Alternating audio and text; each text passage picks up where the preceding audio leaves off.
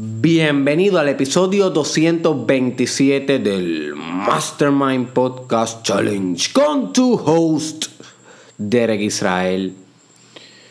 Y hoy me siento bien agradecido y honrado de estar trayéndole este podcast porque siento que estoy contribuyendo con mi pequeño granito de arena en algo importante que está sucediendo en mi isla, Puerto Rico ¿ok? A nivel de contexto sociocultural.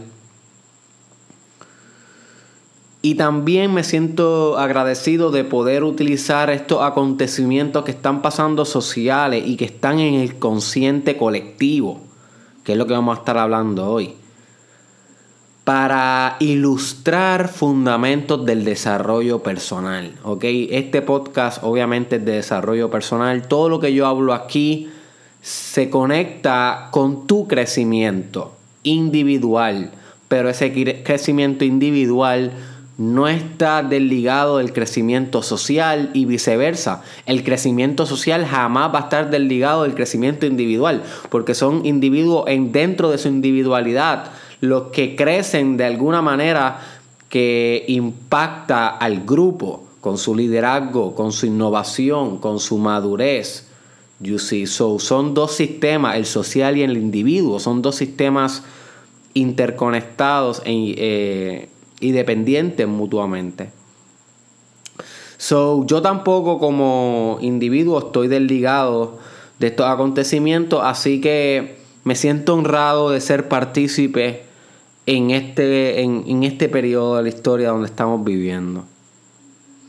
Así que hoy yo te quiero hablar un poquito del consciente colectivo, que básicamente es una idea que podría explicar lo que está aconteciendo no solo aquí en Puerto Rico, sino en muchas áreas del mundo, a nivel de humanidad.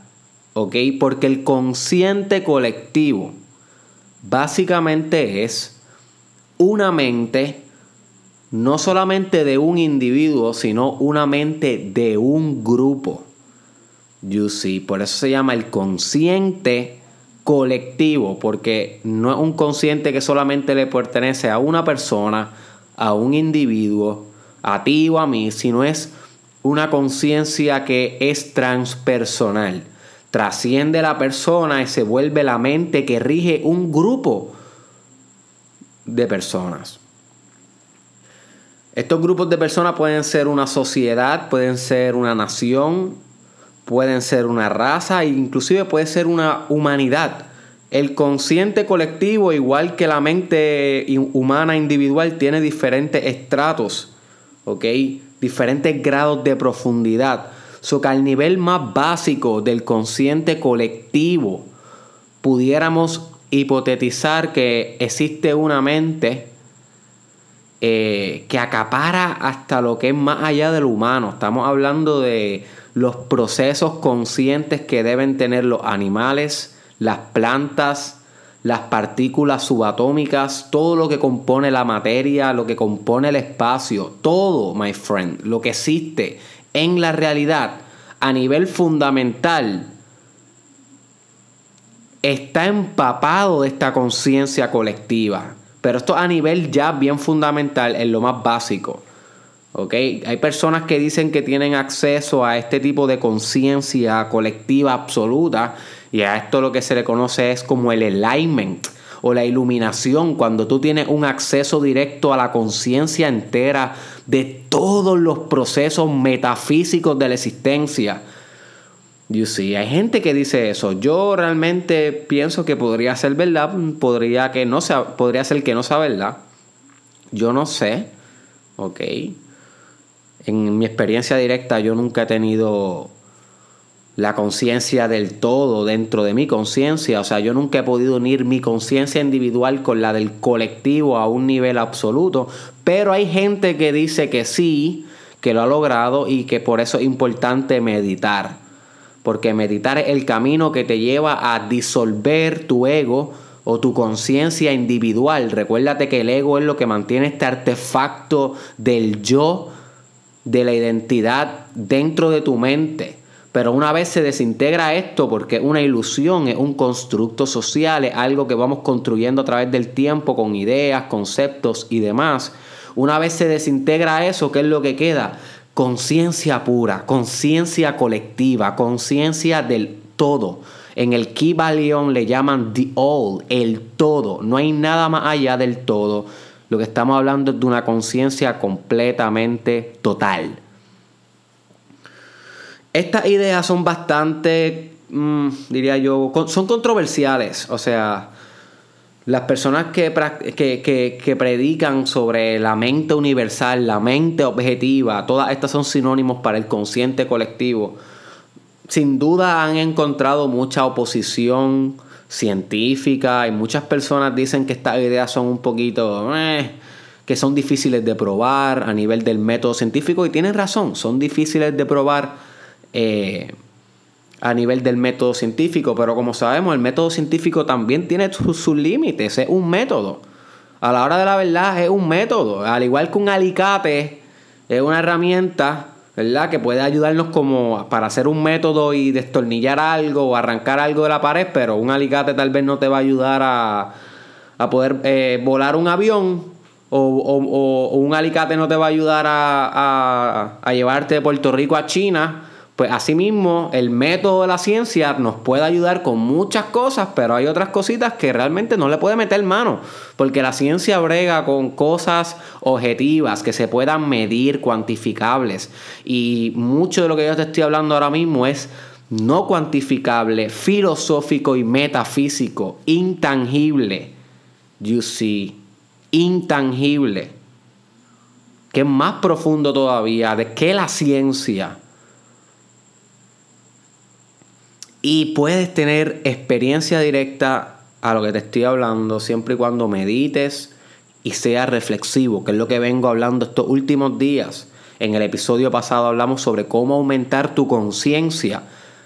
Y ahí te di los tips para que puedas aumentar tu conciencia, que es meditando, reflexionando, ¿ok?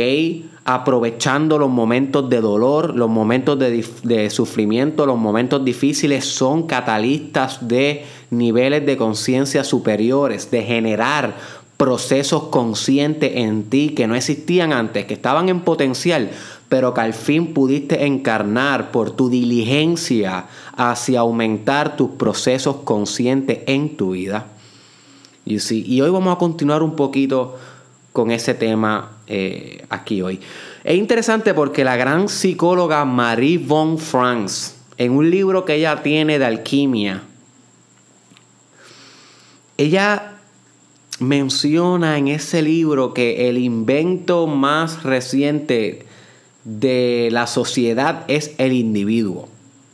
Yo quiero que piense en ese pensamiento por un momento. El invento más reciente de la sociedad, o sea, un invento significativo. Obviamente la sociedad inventa cosas todos los días, pero estamos hablando de un invento significativo es el individuo, el yo. Porque ella, ella, ella, ella decía que en las primeras sociedades humanas éramos tan colectivos, ¿ok? Funcionábamos tan y tan y tan arraigados al grupo en vez del individuo que dentro de la existencia de las personas no había ni siquiera la idea de un yo. Medita sobre eso, my friend. En las primeras civilizaciones, estamos hablando en las más primitivas, o sea que el yo, el individuo, el que tú pienses dentro de tu mente que tú eres separado a todos los demás y que tú eres individual, que tú eres singular, que tú eres un ente eh, completamente aparte de los demás. Eso es una tecnología societal, ¿ok? Una invención de la sociedad reciente. Porque al principio, en la antigüedad, en la antigüedad el ser humano pensaba que él era el grupo, no el individuo. You see trae los ejemplos de los egipcios, bien al principio en su cultura. África, obviamente, sabemos que África tiene evidencia de sostener los primeros humanos en la tierra y también civilizaciones complejas, muy ricas, muy inteligentes. Eh, en, Egipto y en otros lugares de África. Y, y las personas en Egipto no pensaban en yo.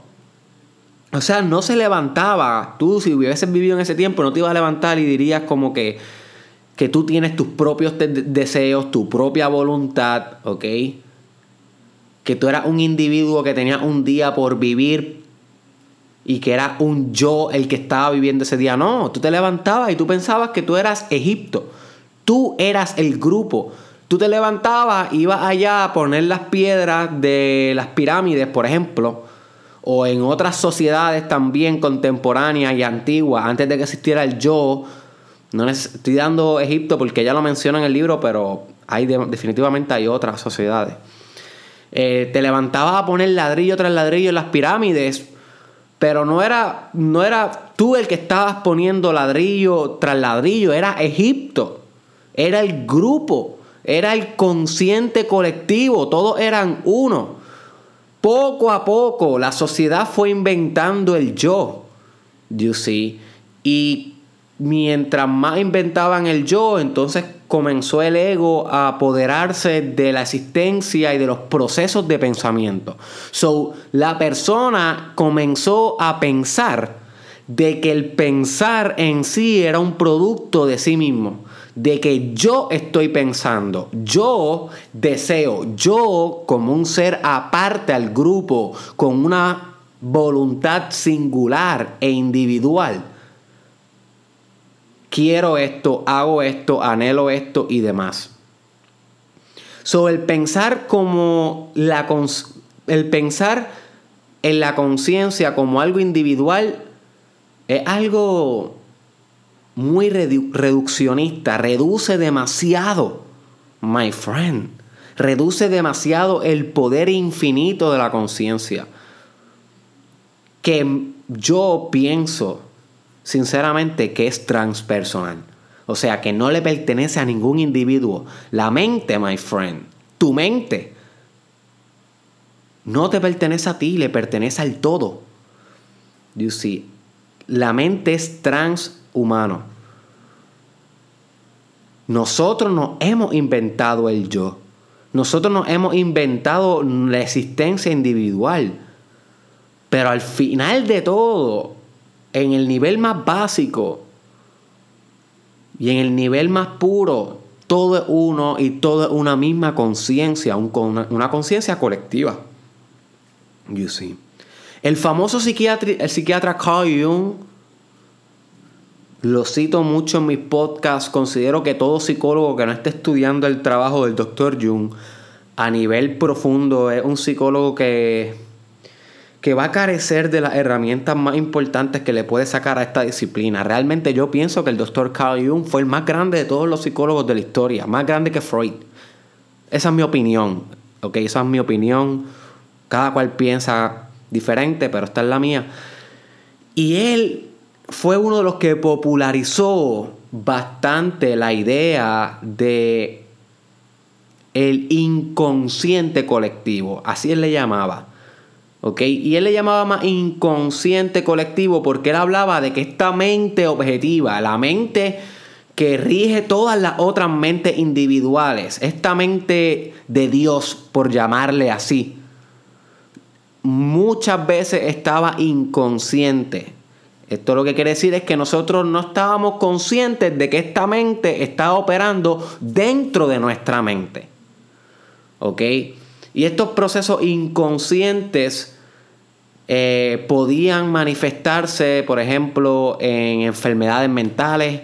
Cuando tú examinas las alucinaciones de personas que tienen psicosis o esquizofrenia, y tú examinas el contenido de esas alucinaciones, tú te das cuenta que independientemente de la cultura, la época, el estilo de crianza, muchas veces cuando llevas al nivel más básico el plot o la historia de esa alucinación es repetitiva, se repite lo mismo, los mismos símbolos, los mismos sueños, los mismos miedos, ¿ok? El mismo contenido una y otra vez, ¿ok?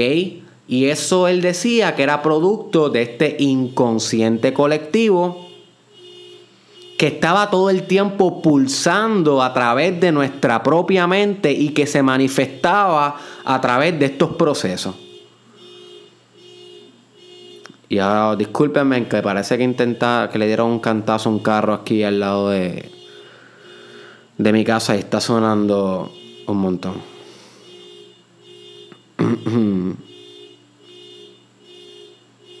Bien. El doctor Jung también hizo muchos análisis sociopolíticos con esta idea del inconsciente colectivo. Por ejemplo, él analizó eh, el acontecimiento social de los nazis con Adolfo Hitler expresando esta idea del inconsciente colectivo. Él habló sobre que cuando Hitler ascendió al poder, Hitler, él ascendió al poder porque él encarnó esos pensamientos, esas creencias que estaban en la atmósfera colectiva, ¿ok? A nivel psicológico y espiritual. Y recuerda que cada pensamiento es una vibración y tiene una frecuencia. So, esa frecuencia estaba en el pueblo alemán, alemán, esa frecuencia de odio, esa frecuencia de coraje, esa frecuencia de hambruna de poder. Recuérdate que en aquel momento Alemania acababa de perder la Primera Guerra Mundial y estaban económicamente eh, desfallecidos, estaban moralmente lastimados y tenían mucha ira, mucho coraje. Y estas mismas frecuencias de un pueblo, de una conciencia colectiva, hizo que se expresara el carisma, los deseos, la voluntad a través de un hombre, ¿ok? Que sintonizó con estas frecuencias colectivas, sintonizó con ellas, las encarnó, las hizo suyas, la extrapoló en su contexto individual, y se paró al frente de ellos, les prometió lo que ellos mismos querían escuchar, como si fuera un espejo que les estuviera hablando a la nación alemán. La nación alemán escoge a este individuo, lo coloca en el poder, ¿ok? Con su apoyo, con su dedicación. Y lo demás es historia. Hitler asume el poder e intenta luego acaparar al mundo entero, comienza la Segunda Guerra Mundial y demás. Lo mismo podríamos interpretar que pasó con la nación norteamericana y Trump. Había mucha ira y mucho coraje de parte del norteamericano puro. ¿Ok? Y que no es tan puro porque también fue inmigrante en algún momento, pero me refiero al norteamericano que que no es latino, que no es francés, que no es chino y que, que, y que, y que, y que ya estaba en Estados Unidos al nacer. ¿Ok? So no llegó como inmigrante. Este, este norteamericano puro, que en muchas ocasiones es racista con otras razas, sentía coraje con que se estuvieran llevando sus trabajos los latinos, sentía coraje, con que vinieran gente de otro lado y lo ocupara los espacios. Y esta frecuencia que ha estado latente en un inconsciente colectivo hizo que un líder sintonizara con eso y le reflejara como un espejo sus propios deseos y actitudes colectivas, individuales y colectivas, y entonces haya ascendido Donald Trump a la presidencia. Te estoy trayendo un poquito de ejemplos de historias así culturales que podemos ver este fenómeno de la conciencia colectiva. Otro que a mí me gusta pensar y reflexionar fue cuando luego de lo fue cuando los hippies definitivamente la conciencia colectiva le pasó algo en la época de los hippies. Los hippies negaron ir a la guerra, negaron la violencia y comenzaron a vivir una vida libre, una vida fuera de las reglas sociales convencionales. Comenzaron a usar psicodélicos, comenzaron a escuchar música de diferentes ondas y vibraciones, con otras frecuencias. Salieron los Beatles, ¿ok? Salieron muchas otras bandas, muchos otros movimientos, muchos filósofos, muchos emprendedores como Steve Jobs, que crea luego la Apple. Y todo ese movimiento causa que el consciente colectivo, no solamente de una nación, sino del mundo, haya espiritualizado un poquito más y hayan dejado atrás un poco esa sed de guerra. Yo soy fiel creyente que el mensaje de amor, de paz de los hippies, con las canciones que salieron representativas, las imágenes, los quotes, los filósofos, los movimientos sociales, todo eso hizo más consciente a la humanidad entera sobre la necesidad de predicar un poco más de libertad y amor en vez de guerra. No quiere decir que no estemos haciendo la guerra hoy. La estamos haciendo, pero en menos nivel y en menos frecuencia. Cuando vamos a la data, cuando vamos a los números, objetivamente vemos que cada año tenemos menos asesinatos, menos muertes violentas que los años anteriores. O sea, el cambio está pasando. Lo que pasa es que obviamente es lento y es progresivo. El cambio colectivo es igual que el cambio tuyo, my friend. Individual, tú no cambias, tú no te vuelves disciplinado de un día para otro, absolutamente. No, tú te tardas un tiempo, tienes que escuchar 365 días.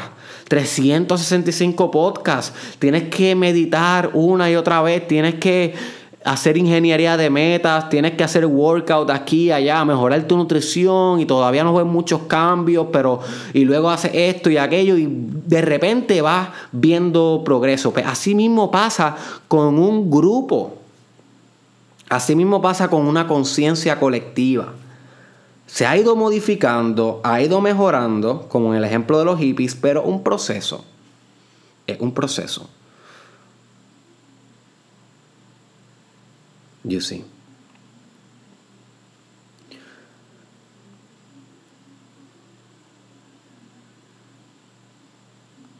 Los artistas tienen mucha habilidad de acceder a la conciencia colectiva y proyectarla en su arte. Los que hacen esto, los artistas que logran hacer esto, son los artistas más grandes del mundo. Son los más que todo el mundo se identifica. ¿Por qué? Porque todo el mundo tenía eso en su conciencia individual. Porque era parte de la conciencia colectiva que está entre todos nosotros. You see? So, por ejemplo, yo siempre he dicho, nunca lo he dicho en un podcast, pero esto es algo que yo analizo y lo comparto con amistades en mi vida personal, que Bad Bunny, cantante puertorriqueño de trap, tiene un acceso bastante directo a la conciencia colectiva. ¿Por qué? Porque Bad Bunny sabe hablar en las canciones cosas que la mayoría de nosotros tenemos en la mente. Y eso hace que nos gusten sus canciones. Por ejemplo, Bad Bunny sacó una canción sumamente famosa que se llama Estamos Bien. Fue luego del huracán María, un huracán que destrozó a Puerto Rico. Esa canción se convirtió como en un himno de Puerto Rico. No importa cuántos años tú tienes, a ti te gustó Estamos Bien. Estamos bien, sobran los billetes de 100. O sea, los viejos la cantaban, los adultos la cantaban, los jóvenes la cantaban, los adolescentes la cantaban, los niños la cantaban. Los religiosos y no religiosos no era una canción ofensiva ni nada que ver. Era una canción colectivamente sensible. Él conectó con algo que estaba en el consciente colectivo de Puerto Rico, en un momento desastroso, en un momento donde no había agua ni comida en el país, donde no había gasolina, donde no había luz, donde las cosas estuvieron feas. Los que vivimos aquí lo sabemos. Well, en ese momento él pudo conectar con esa parte de, la mente colectiva de Puerto Rico y expresarla en un arte, convertirla en una sola voz. Igual que hizo Hitler, igual que hizo Trump, ¿ok? Igual que hicieron los Beatles. Algunos lo hacen en política, otros lo hacen en canciones, otros lo hacen en, en pinturas, otros lo hacen en novelas, poemas, poesía o constituciones de un país. Cada cual expresa el inconsciente, o discúlpame, el consciente colectivo a su manera. Y yo le digo consciente colectivo, no inconsciente colectivo como Jung, y quiero aclarar esto, porque el inconsciente colectivo de Jung eh, es inconsciente, la palabra lo dice, algo que no se sabe que está ahí básicamente. So, yo lo veo más como que sí sabemos que está ahí, eso le llamo consciente colectivo, es algo que sí existe en conciencia. You see. Puede que venga del inconsciente colectivo, posiblemente si nos vamos a nivel bien psicoanalítico y psicológico, posiblemente surge de ese inconsciente colectivo, pero luego se forma parte del consciente colectivo. You see. También en sociología utilizan el término del consciente colectivo para describir las actitudes que llevan a un grupo de personas a tomar un cambio o un movimiento en su vida. ¿Ok? Eso que en sociología no lo ven tal vez algo tan espiritual y psicológico como yo te lo estoy proponiendo. Pero tú tienes que entender que yo tengo mis tendencias espirituales. Siempre mis temas van a estar contaminados con eso. Pero si tal vez piensas que la idea está como que muy woo muy espiritual, podría estudiarlo a través de la sociología y aunque difiere un poco tal vez de cómo yo te lo estoy trayendo, sí existe el término de la conciencia colectiva y sí habla sobre cómo la conciencia colectiva mueve un grupo en una cierta en un cierto patrón de conducta. You see. Y también en las ciencias de la espiritualidad se usa este término de conciencia colectiva como para hablar de esta conciencia que genera y que acapara todos los procesos de vida, como mencionó ahorita. Cada átomo, cada célula, cada sonido, cada vibración eternamente consciente. Y aquí estamos entrando bien puro en metafísica. Yo no me voy a meter aquí no obstante, sí voy a darle dura metafísica luego en el challenge cuando vayamos terminando los 365 días. Se lo llevo prometiendo. Pero si te interesa, busca sobre la conciencia colectiva y espiritualidad. Y vas a encontrar muchas cosas interesantes de cómo puedes conectarte con ella y y sacarle provecho, que es básicamente todo lo que yo te quiero llevar con este proceso de la conciencia colectiva, my friend. ¿Qué es lo que yo quiero que tú hagas con esto? ¿Cuál es el challenge directamente? Bueno, yo quiero que tú aprendas a sintonizar a través de tu meditación, a través de tu awareness, de tu sensibilidad a lo que está sucediendo en tu propia mente y en tu propio espíritu que aprenda a sintonizar con esa conciencia colectiva que está buscando expresión a través de ti. Tú eres un agente de cambio, my friend. Tú tienes el potencial de generar movimiento y cambio. Escúchate esto y si te va a llevar algo de este podcast, llévate esto. Tú, my friend, tienes el potencial de ser un agente de movimiento y de cambio. Muchas veces no tenemos dirección y por eso no ejecutamos esos movimientos que repercuten en cambio.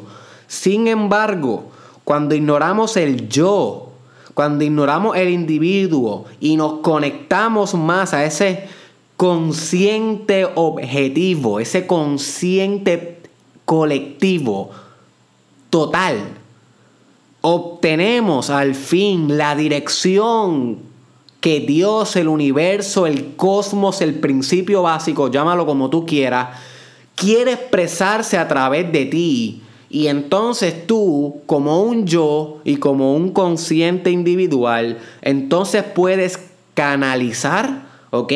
Y direccionar en materia, accionar, convertirlo en hecho a través de tu vida individual.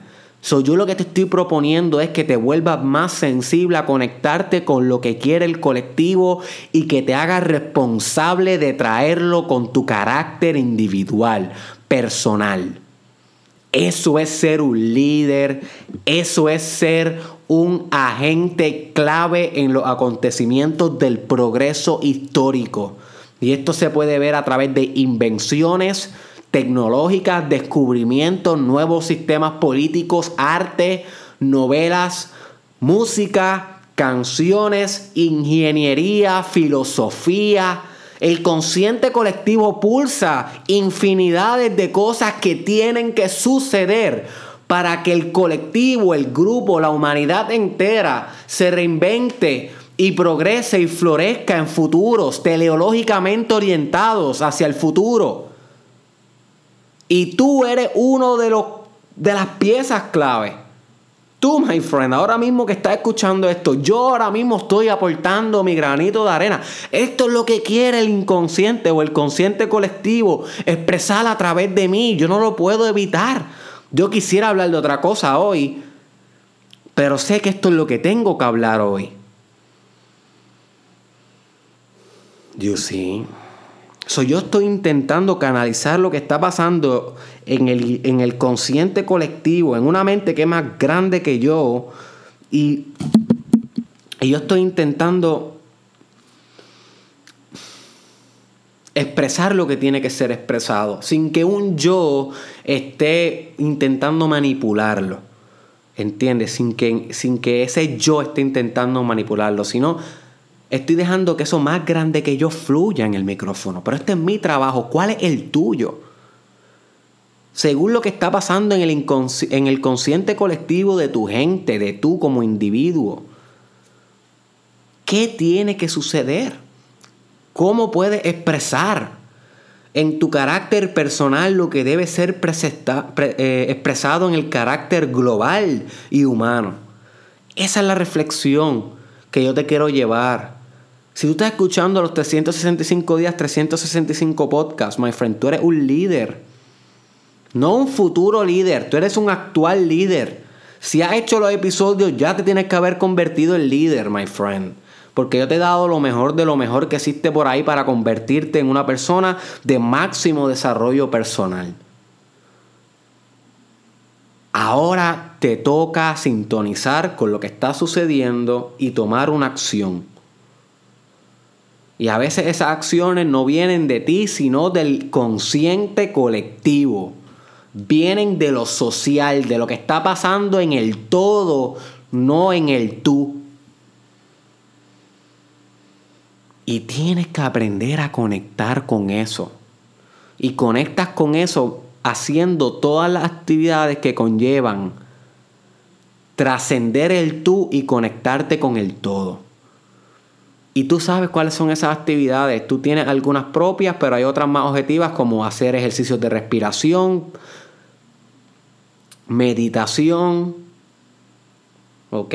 Practicar espiritualidad, fe, oración, ayuno, fasting. Hay muchas. Yoga, kundalini yoga, O simplemente ser sensitivo, simplemente ser alerta, ser alerta de lo que está sucediendo alrededor, qué es lo que tú como individuo tienes que hacer y ejecutar. No tener miedo y ejecutar, my friend. Si lo llevamos a lo que está sucediendo en Puerto Rico, el consciente colectivo de este país que ha sido maltratado por tantos años a través de toda su historia, sumisado, sumisado por muchas personas, al fin está levantándose y encontrando su propia voz. Se siente en el ambiente, my friend. Maybe tú no estás de acuerdo. Hay personas que no están de acuerdo con lo que está sucediendo en el país. Estés de acuerdo o no, como quiera, está sucediendo en el consciente colectivo. You see? Y hay que apreciarlo, hay que aprender a apreciar cómo un consciente colectivo, cómo la mente de un país evoluciona. Porque los países, los países grandes, los imperios, ¿ok? Los países que logran desarrollarse no lo hacen de un día para otro y pasan igual que un individuo un proceso de maduración.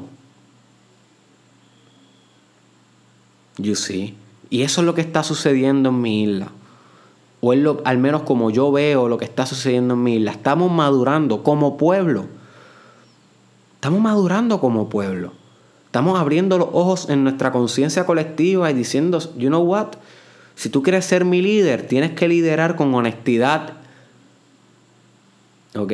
Bien importante eso. Tienes que ser humilde y tienes que liderar con honestidad. Y ya no nos queremos quedar callados. Si eso es parte del consciente colectivo. Ahora bien, ¿cuál es tu rol en él? Eso es lo que quiero que reflexiones. ¿Cómo puedes ayudar a tu consciente colectivo a crecer a través de tu consciente individual? y viceversa. ¿Cómo puedes dejar que el consciente colectivo haga crecer a tu consciente individual también? You see. Espero que este episodio te haya explotado la mente. Compártelo con una persona, my friend. Créeme que ya te tuvo que haber llegado a la mente que merezca escuchar este video. ¿Ok? Nos vemos en la próxima.